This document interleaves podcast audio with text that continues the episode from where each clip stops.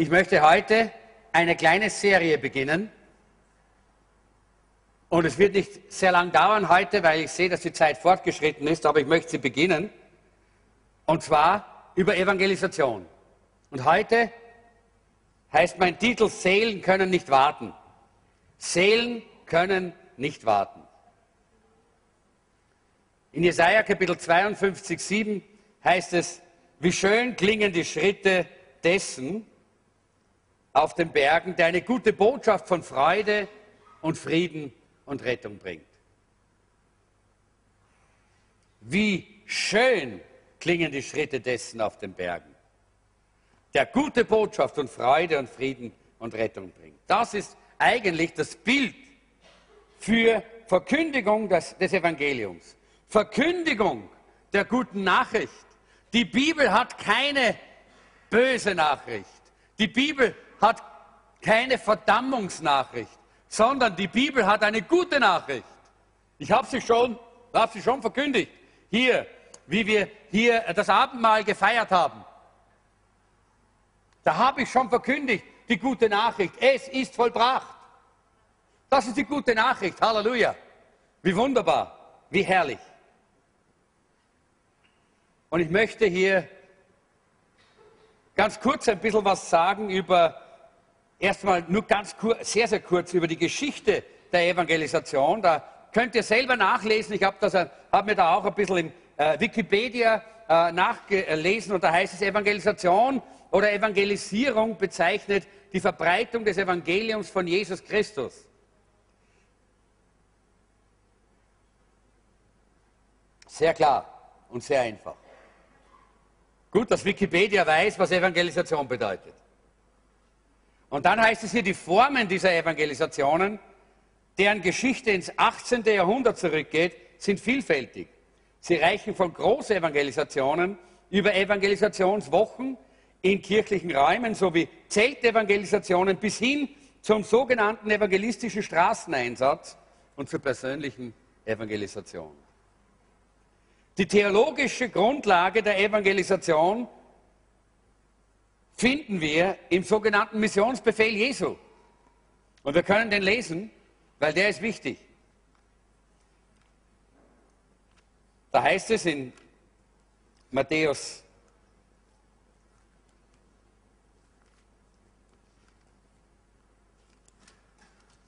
haben wir es gleich. So, 28, ich muss reinblättern. Matthäus 28, und da heißt es äh, ab Vers 18, da sagt Je und Jesus trat herzu und sprach zu ihnen, mir ist gegeben alle Gewalt im Himmel und auf Erden. Ist das nicht wunderbar? Was verkündigen wir denn? Wir verkündigen nicht irgendwo eine Religion, wir verkündigen nicht irgendeine Lehre, wir verkündigen nicht irgendeine Philosophie, wir verkündigen denjenigen, der sagt, mir ist gegeben alle Gewalt im Himmel und auf Erden.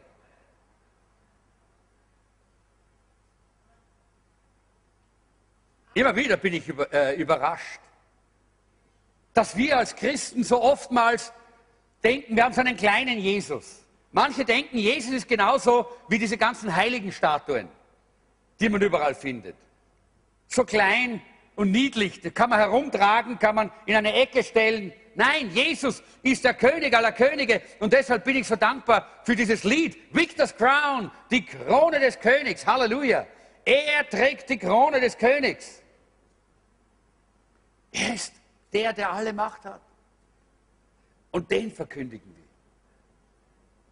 Und er sagt, und mir ist gegeben alle Gewalt im Himmel und auf Erden, darum, weil er so mächtig ist, weil er so gewaltig ist, Darum, deshalb, sagt er, geht hin.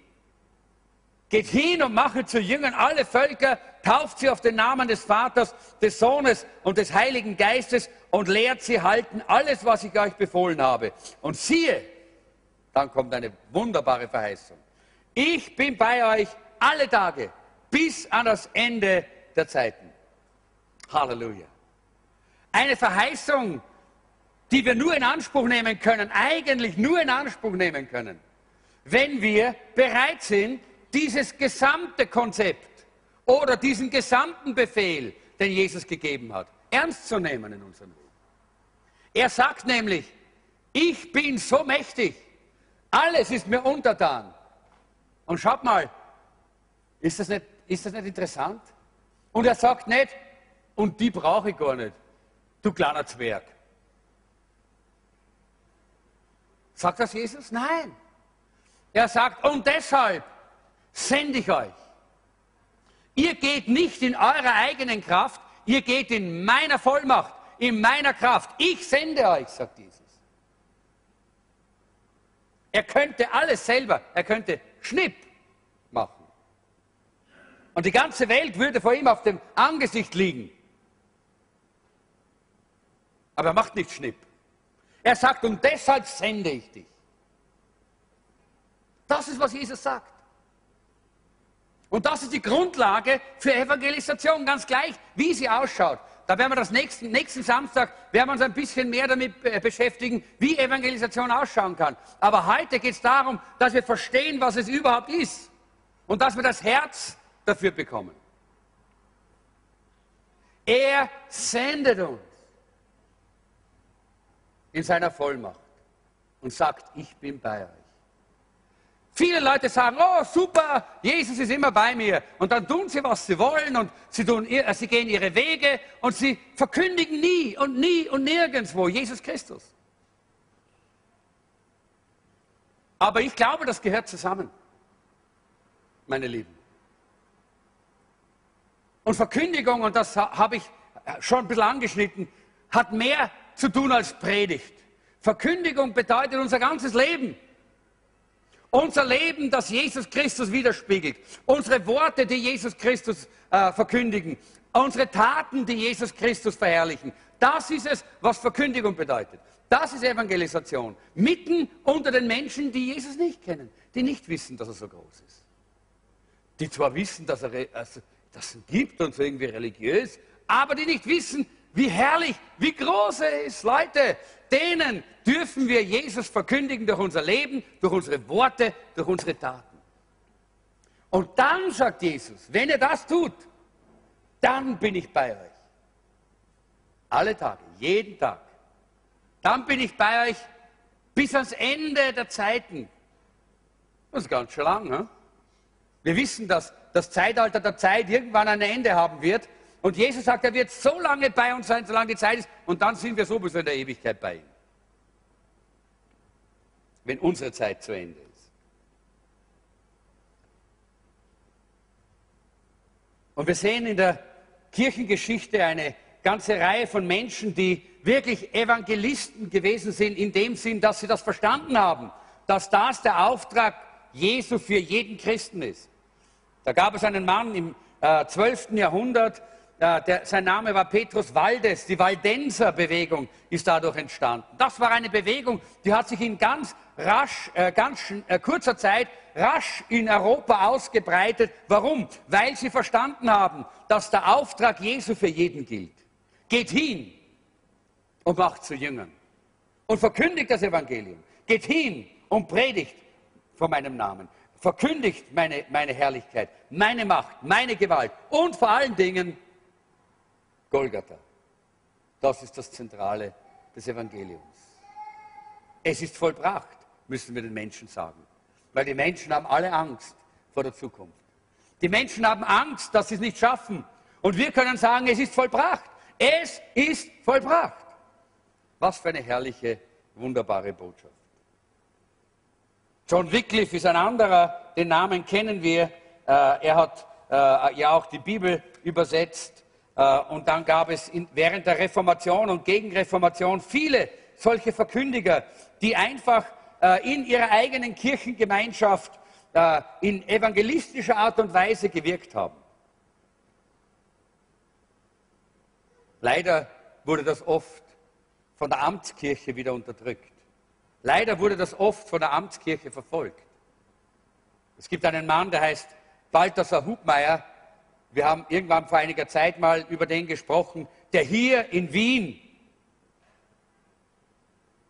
ums Leben gekommen ist, der hier verbrannt worden ist am Hohen Markt, weil er ein Prediger des Evangeliums war, weil er das Evangelium verkündigt hat, weil er bereit war, mit seinem ganzen Leben dafür einzustehen. Seine Frau wurde in der Donau ertränkt. Hier in Wien. Durch die Amtskirche. Und oft war es so, dass die etablierten Kirchen gegen die Bewegung des, Evangel des Evangeliums waren, weil sie Angst gehabt haben, dass sich etwas verändern wird dass sich etwas verändert, wenn Menschen Jesus persönlich kennenlernen, dass sich etwas verändert, wenn diese Kraft von dem, der gesagt hat, mir ist alle Gewalt gegeben im Himmel und auf Erden, wenn diese Kraft hineintrifft in ein Menschenleben, dann verändert sich etwas. Und davor haben religiöse Menschen Angst. Weil religiöse Menschen möchten gerne alles beim Alten haben. Die möchten nicht herausgefordert sein. Die möchten nicht äh, äh, in Veränderung in ihrem Leben. Die möchten gerne, dass alles so nach einem Schema F geht, nicht? Ja, ja, das geht so, man, man, man, man geht in eine Kirche, man setzt sich hin, man hört sich was an, man, man, äh, man, äh, man nimmt noch Sakramente zu sich und dann geht man nach Hause und dann lebt man wieder sein Leben und dann kommt der Sonntag und der Sonntag ist wieder der für die Kirche und dann macht man wieder seine religiösen Übungen. Und das möchte ein religiöser Mensch gerne so weiterführen. Er will nicht mit seinem ganzen Leben Jesus dienen. 24 Stunden am Tag, sieben Tage in der Woche. Wisst ihr, mein Leben gehört Jesus.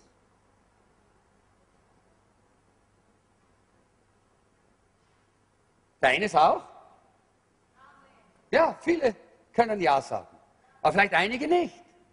Weil sie das noch nicht begriffen haben, wenn ich dem gehöre, dem alle Gewalt gegeben ist im Himmel und auf Erden, und er mich sendet in dieser Vollmacht, dann habe ich Kraft.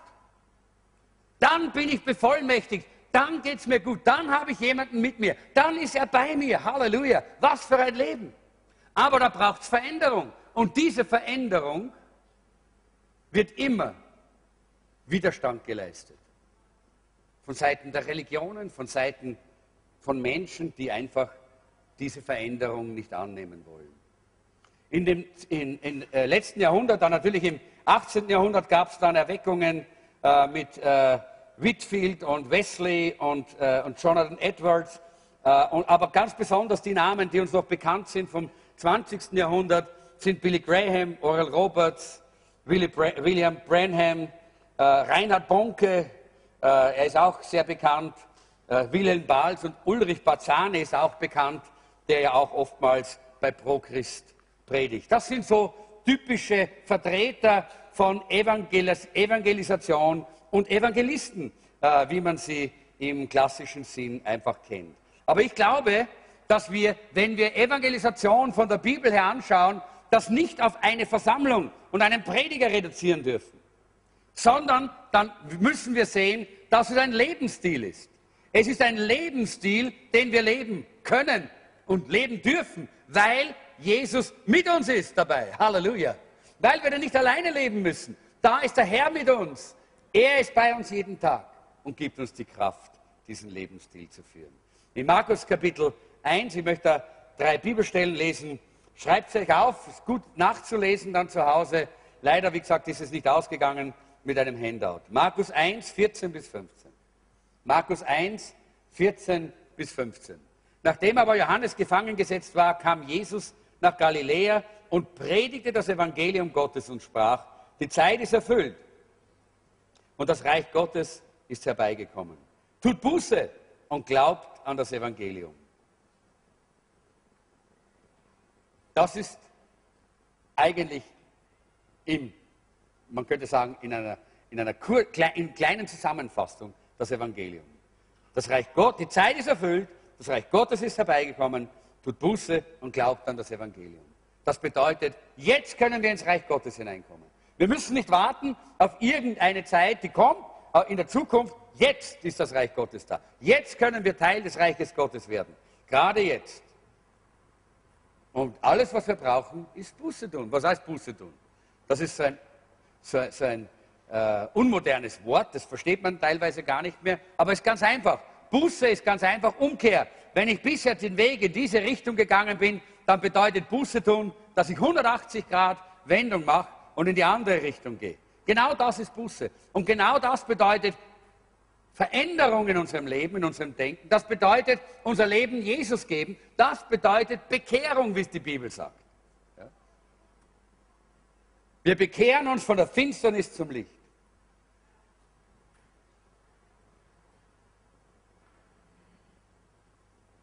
Schreibt euch die anderen Bibelstellen auf, ich lese es jetzt nicht mehr aus Zeitgründen. Apostelgeschichte 8, 34 bis 35. Apostelgeschichte 8, 34 bis 35. Das ist über Philippus und den Hofbeamten, dem Philippus das Wort erklärt. Eine persönliche Evangelisation. Römer 10, 14 bis 15. Römer 10, 14 bis 15. Und ich möchte ganz kurz nur über die, über die göttliche Dringlichkeit der Evangelisation etwas sagen. In 2. Petrus 3, Vers 9 heißt es, es ist aber nicht so, dass der Herr seine versprochene Wiederkehr hinauszögert, wie manche meinen. Nein, er wartet, weil er Geduld mit uns hat. Denn er möchte nicht, dass auch nur ein Mensch verloren geht, sondern dass alle Buße tun und zu ihm umkehren. Ist das herrlich? Gott will nicht, dass ein einziger Mensch verloren geht. 2. Petrus 3, Vers 9. Er will es nicht.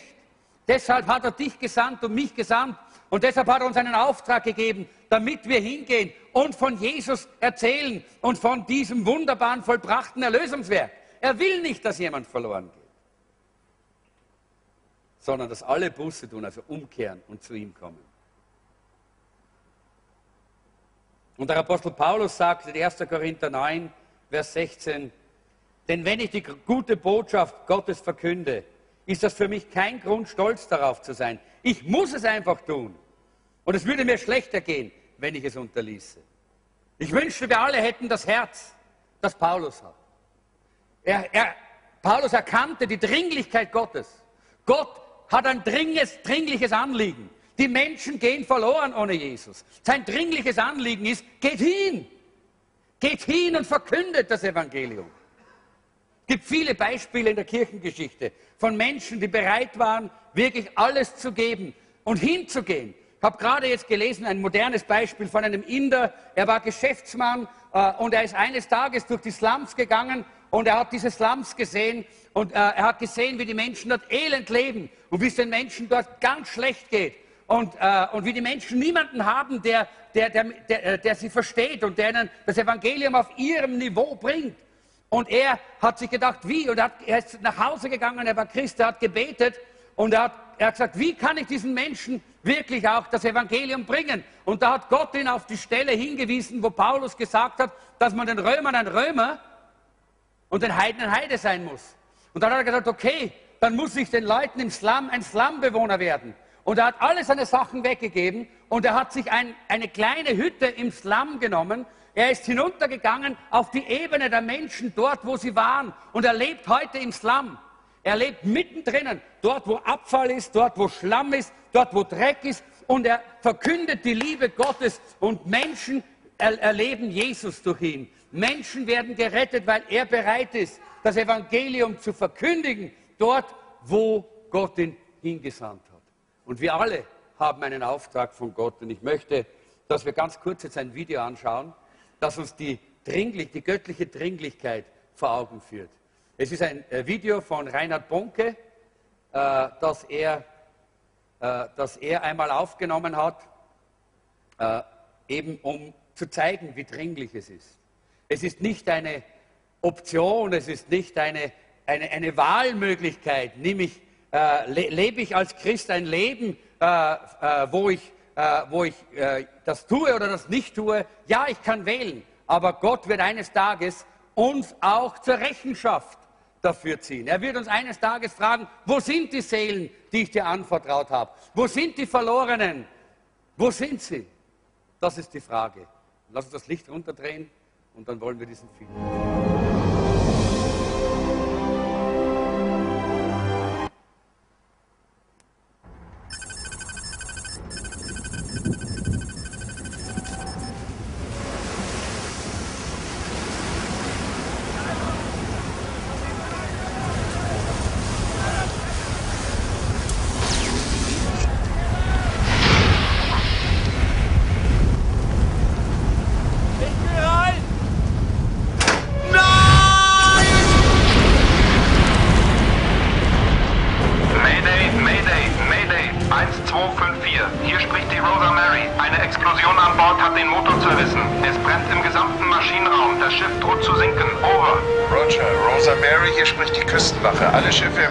Im Umkreis 44 Grad Nord, 127 Grad West bitte melden und sofort Bergungsmaßnahmen einleiten. Over. Küstenwache 1254, hier spricht die Corpus Christi. Wir sind in der Nähe der Unglücksstelle und nehmen Kurs auf die Rosa Mary. Eintreffen voraussichtlich in sieben Minuten. Over. Mayday, Mayday, Mayday. 1254. Hier spricht die Ja, Fairbanks? Es befindet sich ein Schiff in unmittelbarer Nähe, Corpus Christi, Sir. Die Brücke hat sich eben gemeldet. Sie haben eine Besatzung von 64 Mann und 24 verfügbare Rettungsboote. Wunderbar. Geben Sie Ihnen sofort die genaue Position der Rosa Mary und die Passagierliste durch. Und die genaue Position dieser Corpus Christi brauche ich in fünf Minuten. Ja, Sir.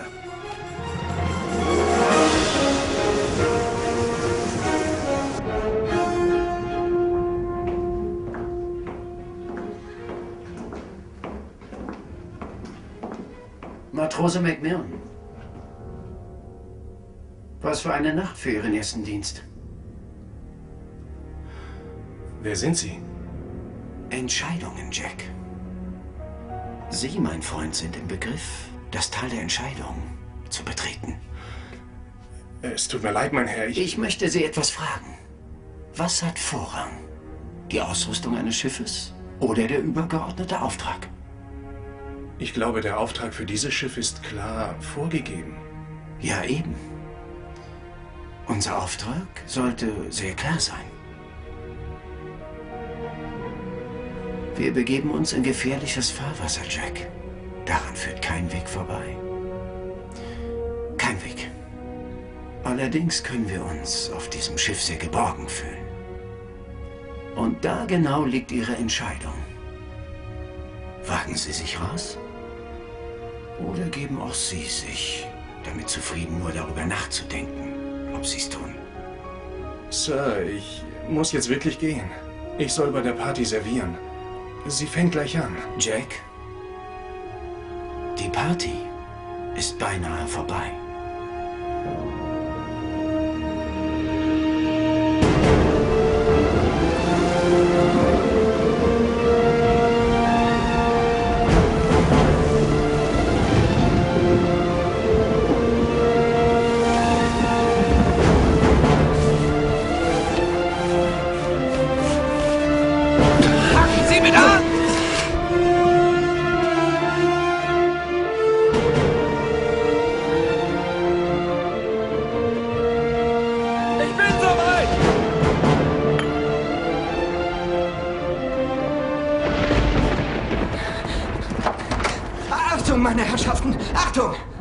Captain hat angeordnet, dass sich alle sofort bei Bootsmann Burlow auf dem zweiten Deck melden sollen zu einem dringenden Rettungseinsatz. Bootsmann Burlow hat die Rettungsboote klargemacht. Sie sind einsatzbereit. Bitte folgen Sie mir. Wie bitte? Ein Rettungseinsatz? Stanley, der Mann tropft auf meinen Boden. Mein guter Mann, Matrose Brock. Eins möchte ich Ihnen ganz klar sagen. Es gibt auf gar keinen Fall einen Rettungseinsatz. Aber, aber, aber, Sir, Denken Sie nach. Wissen Sie, wer bei solchem Wetter mit einem Schiff unterwegs ist? Leute, die nicht bemerkt werden wollen. Wenn also eine Gruppe von Drogenschmugglern selbstverschuldet in Gefahr geraten ist, bin ich der Letzte, der Kopf und Kragen riskiert, das Pack zu retten. Zum Teufel mit allen. aber, aber, Sir, die- dieses Schiff ist Ich immerhin... bin mir nur zu bewusst, wie der Auftrag dieses Schiffes lautet. Wollen Sie, dass wir alle draufgehen? Nein, nein, Sir. Sinn und Zweck auf diesem Schiff zu sein, hier an Bord zu sein, ist, dass es uns Schutz bietet vor dem, was draußen geschieht. Ist Ihnen das noch nicht klar, Matrose Brock? Naja, schon möglich. Vielleicht, aber auch nicht, Sir. Entschuldigen Sie, Sir.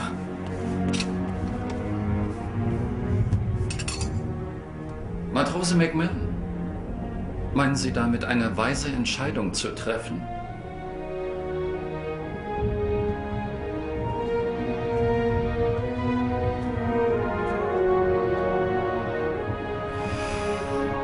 Ein hervorragender Mann, den wir verlieren.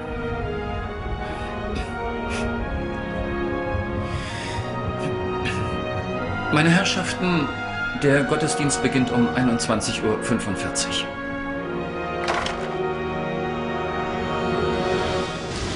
Wieso ist denn noch keiner da? Die Seile müssen freigehalten werden, damit sie ganz nach unten reichen. Noch nicht lösen? Nein, Sie müssen es vom Boot aus lösen, sobald das Boot aufs Wasser trifft. Eiser! Und Beeilung! Wo bleiben die anderen? Keine Ahnung! Ah, ich glaube, da kommen sie! Schick sie mir rüber, allein komme ich nicht zurecht! Bootsmann Burlow! Na, das wurde aber auch wirklich Zeit. Nein, nein, nein, nein, was soll denn das? Nur eine Handvoll Leute, Mann? Nein, wirklich, verstehen Sie nicht. Ich habe gerade alle 24 Rettungsboote klargemacht. Alles, was zur Verfügung steht. Und Sie bringen mir nur sechs Leute, also im Ernst? Ja, Sir, ich... Ist Ihnen klar, dass mindestens zwei Mann nötig sind, um ein Boot zu Wasser zu Ja, lassen? Sir, ich Wollen weiß, Sie mir erzählen, dass wir jetzt drei Rettungsboote runterlassen? Ganze drei Stück, um 76 Leute aus dem Wasser zu fischen? Haben Sie den Verstand verloren? Nein, Sir, ja, Bei Sir. der Wassertemperatur können diese Menschen nur Minuten überleben und Sie bringen mir ein halbes Dutzend Leute. Brock, was ist mit den anderen? Was ist los da oben? Von Steuerbord aus darf man sich denen nicht nähern. Die neuen Rettungsflöße sind so konzipiert, dass man sie am Heck hochzieht. Wie wollen Sie die bei drei Meter hohem Wellengang am Heck rausziehen? Die kriegt man doch nicht mal zu fassen. Glauben Sie mir, ich bin das drei Wochen lang mit Burlow durchgegangen. Das Handbuch der Seefahrt kenne ich auswendig. Sie sollten Ihre Hausaufgaben gründlicher machen. Waren Sie schon mal auf dem neuen Rettungsboot? Seien Sie froh, dass Sie bei dem Wetter nicht draußen sind. Es ist Zeit für den Gottesdienst.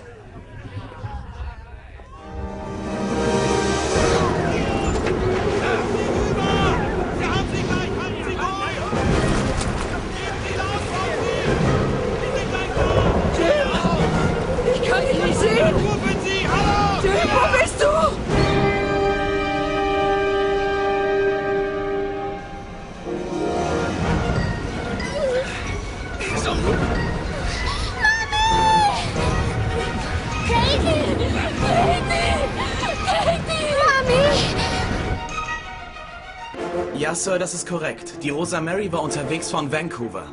Laut Manifest sind zwölf Mann Besatzung an Bord und 64 Passagiere. Können Sie uns bitte den genauen Stand des Rettungseinsatzes mitteilen? Es wurden drei Rettungsboote zu Wasser gelassen, die jetzt im Einsatz sind und einige Leute rausgefischt haben. Over. Sir, hier ist die Küstenwache, Captain James Meyer. Sie und Ihre Crew sind angewiesen, sämtliche verfügbaren Rettungsboote und Mannschaft einzusetzen. Und zwar sofort, unverzüglich. Begreifen Sie, in welcher Situation Sie sich befinden? Sie sind Ihre einzige Chance.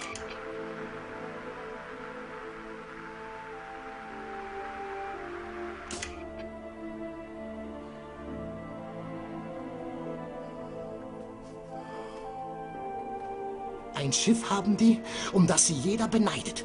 Eine Crew von 64. 24 Rettungsboote. Und sie setzen nur drei ein.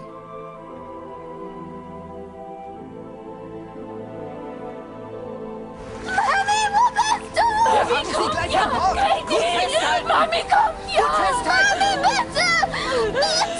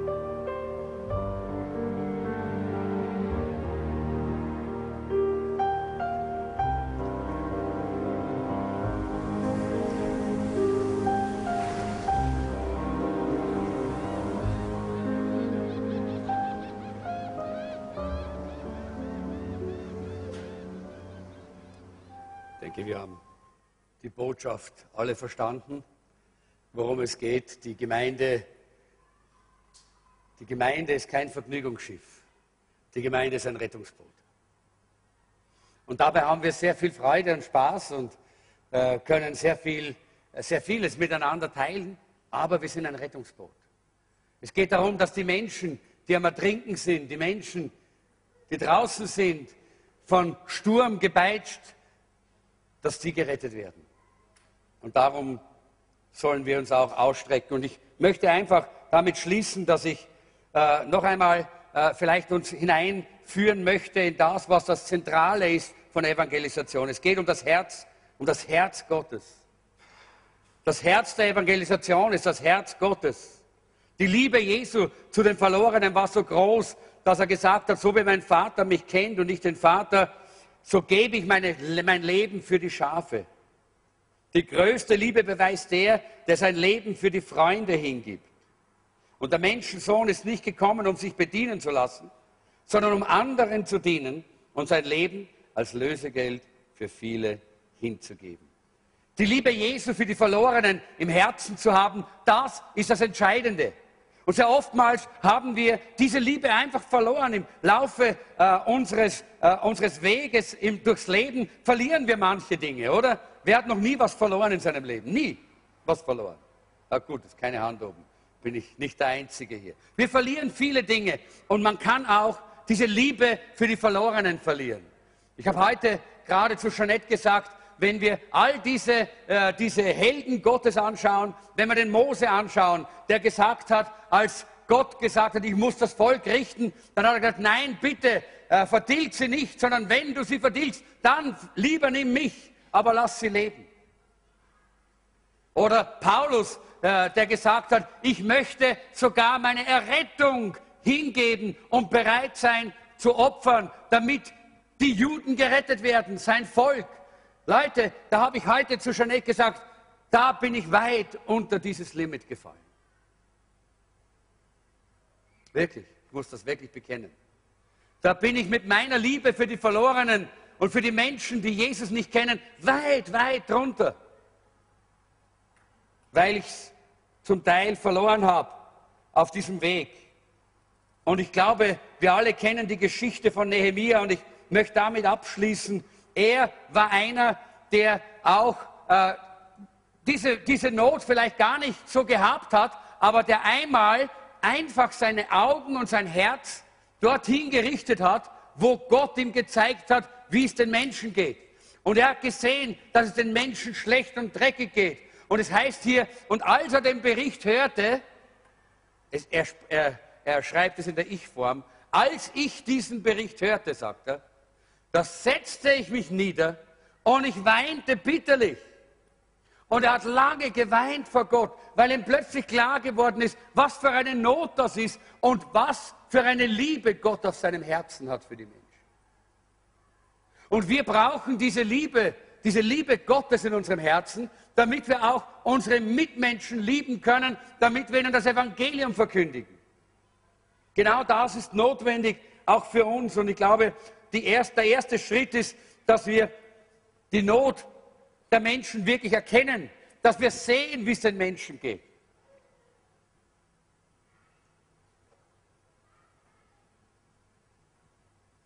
Ihr erinnert euch, ich habe das, glaube ich, mal erzählt in einer der letzten Predigten, wie ich, äh, wie ich gesprochen habe von diesem Pastor, der eines Tages verzweifelt war. Er hat das bemerkt, was ich bemerkt habe in meinem Leben. Dass die Liebe zu den Verlorenen nicht mehr gebrannt hat in seinem Herzen. Und deshalb ging er zu einem Freund, einem guten äh, Freund, der, sein, der, der so sein, äh, sein Mentor und Coach war, und er hat gesagt, du, mein Herz brennt nicht mehr für Jesus oder nicht mehr für die Verlorenen. Mein Herz brennt nicht mehr für die Verlorenen. Ich weiß nicht, ob ich noch im Dienst bleiben kann, weil mein Herz brennt nicht mehr für die Verlorenen. Und dann hat der Freund gesagt, weißt du was, wir treffen uns heute Abend um die und die Zeit im Shopping Center, dort in dieser Mall, diesem Einkaufszentrum. Und sie haben sich getroffen vor diesem Shopping Center und sie haben miteinander kurz gebetet und dieser Mentor hat mit ihm gebetet und hat gebetet, hat gesagt, Herr, öffne ihm die Augen für den Zustand der Menschen. Kurzes Gebet, aber tief aus dem Herzen, vom Heiligen Geist geleitet. Und dann sind sie hineingegangen und der, äh, dieser Freund hat ihm gesagt, schau nicht auf die Kleider, schau nicht auf den Schmuck und auf die Uhren, schau nicht auf, äh, die, auf den Haarschnitt oder auf die Hautfarbe, schau in die Augen. Schau direkt in die Augen der Menschen. Und sie sind hineingegangen und dieser Pastor hat angefangen, den Menschen in die Augen zu schauen. Und einen gesehen und den nächsten gesehen und den dritten gesehen und hat gesehen, wie Tod und Verzweiflung und Not und Leere da war.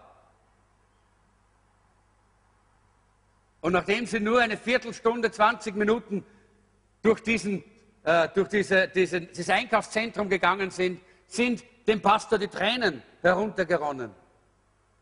Und er hat geweint. Er hat geweint für die Not der Menschen rings um ihn. Sein Herz war wieder bewegt. Die Liebe Gottes hat ihn wieder getrieben. Und sie gingen dort in ein kleines Café und sie haben angefangen, für diese Menschen zu beten. Aus tiefstem Herzen. Und dann sind sie hinausgegangen in diese, äh, in diese Menschenmenge und haben angefangen, mit den Menschen zu reden über Jesus und ihnen zu, äh, zu erzählen von dieser wunderbaren Botschaft. Es ist vollbracht. Es ist vollbracht. Es ist vollbracht. Dieses Herz, dieses Herz möchte Gott uns wiedergeben. Er möchte, dass wir drüber hinwegschauen, dass es den Leuten in unserem Land so gut geht. Vollkommen gleichgültig, wie diskutiert wird über den Wirtschaftsstandort Österreich. Österreicher sind alle ziemlich wohlhabend. Es geht allen gut. Das ganze Land ist in einem großen Wohlstand. Und jeder ist gut gekleidet, hat zu essen, hat ein Auto, allen, alle haben ein Heim, allen geht es gut. Aber lasst uns einmal nicht auf die äußerlichen Dinge schauen, nicht auf den materiellen Wohlstand, sondern auf das, auf das Innere. Lasst uns in die Augen schauen. Lasst uns schauen, was wirklich in den Menschen vor sich geht. Die Leere, die Einsamkeit, die Verzweiflung, die Sinnlosigkeit, die Hoffnungslosigkeit, die da ist. Und unser Herz will wieder anfangen, für die Menschen zu brennen. Ich schließe jetzt und wir werden ein Lied jetzt uns anschauen und ich, es ist in Englisch, aber ich möchte euch die Geschichte erzählen und möchte euch auch ein bisschen den Inhalt sagen. Ein Pastor, sein Name ist Rick Warren, hat einen Vater, der selber auch Pastor war. Und eines Tages lag dieser Vater im Sterben und Rick Warren wurde zu seinem Totenbett gerufen, Sterbebett gerufen und er ging dorthin zu diesem Vater und der war fast nicht mehr da, er war fast schon drüben. Ja? Und er hat sich dorthin gekniet an sein Bett und er hat dort seine, seinen Kopf auf, seine, auf, die, auf, die, auf die Hände, auf, auf, das, auf dieses Betttuch seines Vaters gelegt und hat seinen Vater gehört, wie er gesagt hat, ich muss noch einen Menschen für Jesus gewinnen. Ich muss noch einen Menschen für Jesus gewinnen, solange es noch Zeit ist. Und er hat dort zu weinen begonnen wie er das Herz Gottes gespürt hat, das in seinem Vater geschlagen hat. Und er hat dort seinen Kopf geneigt und hat gespürt, wie sein Vater seine, seine Hand auf seinen Kopf gelegt hat. Und er hat gesagt, gewinne noch einen für Jesus. Gewinne noch einen für Jesus, solange es noch Zeit ist solange es noch eine Möglichkeit gibt. Das ist ein Lied, das hat mein Herz bewegt und viele Herzen in dieser Welt. Und ich möchte, dass wir es uns jetzt anschauen. Vielleicht verstehst du nicht alles in Englisch, aber lass dir den Geist des Liedes auch wirklich auf dein Herz wirken. Und dann schließen wir, indem wir einfach schlicht und einfach mal Und du kannst das schon während dem Lied tun. Wir können das, den Tisch auf die Seite geben, bitte. Äh, dann kannst du schon äh, während der Zeit, wenn du spürst, du möchtest jetzt einfach auch Gott suchen. Und du möchtest sagen, Herr, ich möchte auch neu dieses, diese Liebe für die Verlorenen. Ich möchte dieses Herz Gottes. Ich möchte das wieder. Ich habe es mal gehabt, aber vielleicht habe ich es verloren. Oder vielleicht hast du es noch nie gehabt. Dann sag, Herr, ich brauche das. Ich möchte diese, dieses brennende Herz für die Verlorenen. Dann komm hier nach vorne und such irgendwo hier das Angesicht Gottes. Und Gott wird dir begegnen. Er wird dein Herz berühren. Und du wirst diese Liebe Gottes in deinem Leben wieder spüren. Lass uns dieses Lied anschauen, wenn das Licht ein bisschen runterdrehen.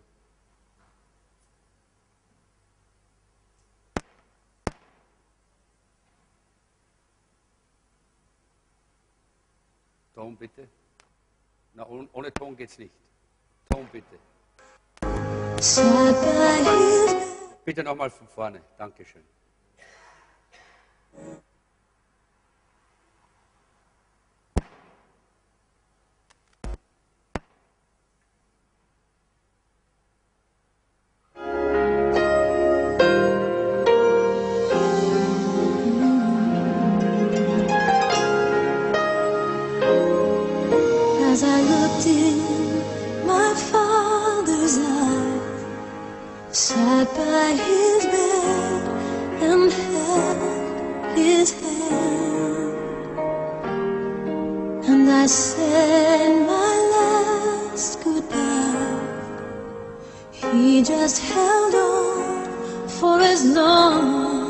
As he came, and I heard him say.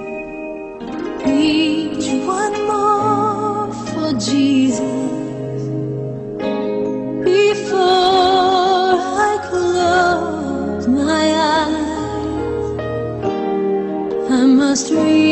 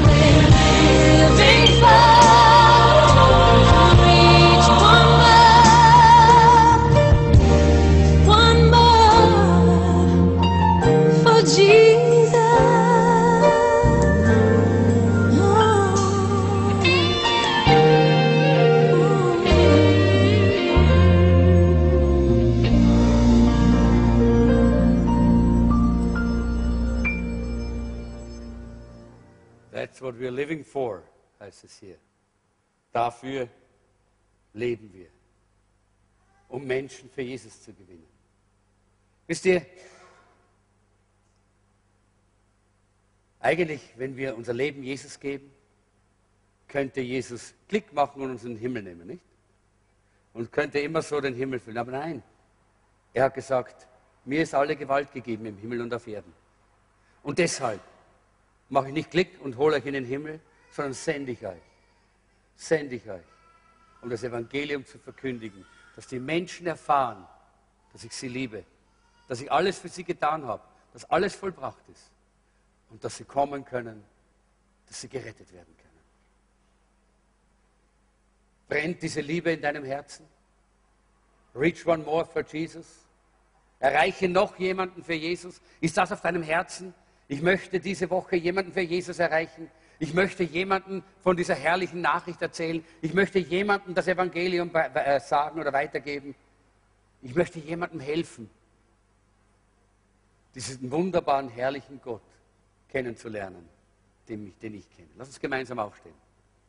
Und wenn das dein Anliegen ist, dann lade ich dich einfach an, kurz, ein, kurz nach vorne zu kommen. Wir werden keinen langen Aufruf machen, weil äh, wir wollen einfach nach vorne kommen und beten. Wenn du, wenn du sagst, ich möchte diese Liebe Gottes wieder, es muss wieder brennen in mir für die Verlorenen. Ich möchte wieder bereit sein, den Preis zu bezahlen, was immer es kostet. Ich bin hierher, komm und entzünde mein Herz wieder für die Verlorenen. Dann komme nach vorne, wir werden ein kurzes Gebet gemeinsam beten. Und ich glaube, dass Gottes Hand kommt und Herzen berührt und wir wieder brennend werden. Halleluja. Oh, ich liebe es, wenn Menschen brennen für die Verlorenen. Ich liebe es, wenn ich selber ich, äh, ich äh, brenne. Ich selber möchte das. Ich möchte brennend sein und ich stelle mich gerne mit euch. Ich stehe mit euch, nur stehe ich hier herum, aber ich stehe mit euch, da wo ihr steht, da unten und sage, Herr, mehr von dieser deiner Liebe, mehr von der Liebe für die Verlorenen, mehr, Herr, mehr davon. Das möchte ich heute. Ja, Herr. Ja, Herr. Ja, Herr.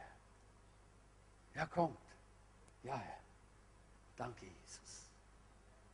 Danke, Jesus. Halleluja. Oh, wisst ihr, wie der Vater sich freut, wenn er so viele sieht, die hier vorne sind?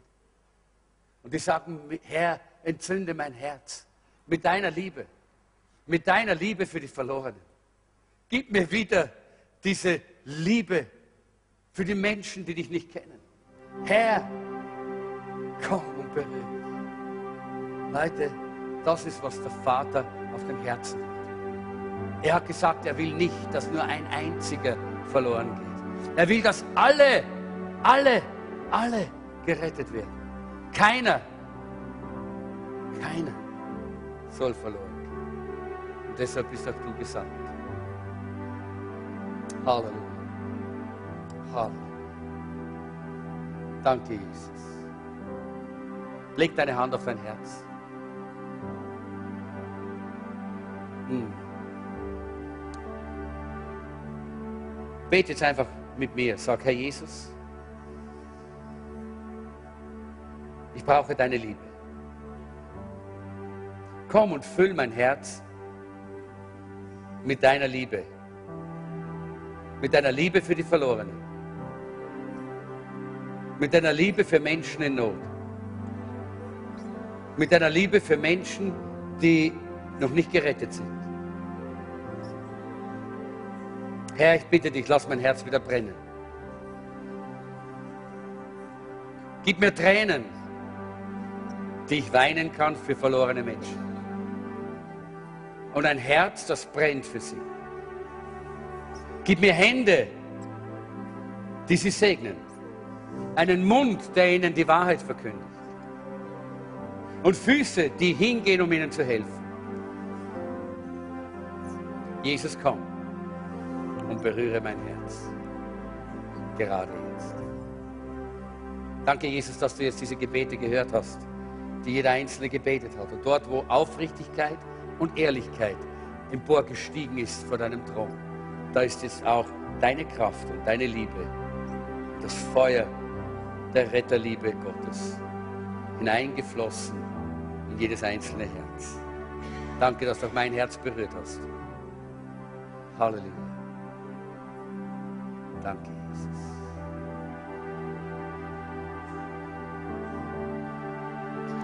Jesus, ich vertraue dir und ich werde gehen bis an die Enden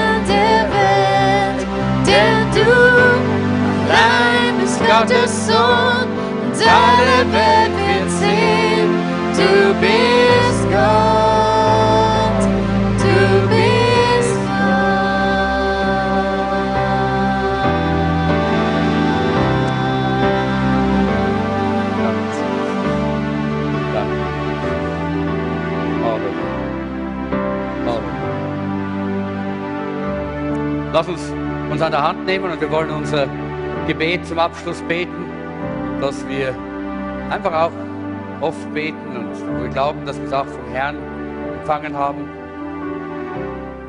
Ich weiß nicht, ob die Kathi uns hört. Ja, sie hört uns. Wir warten drauf. Können wir es beten.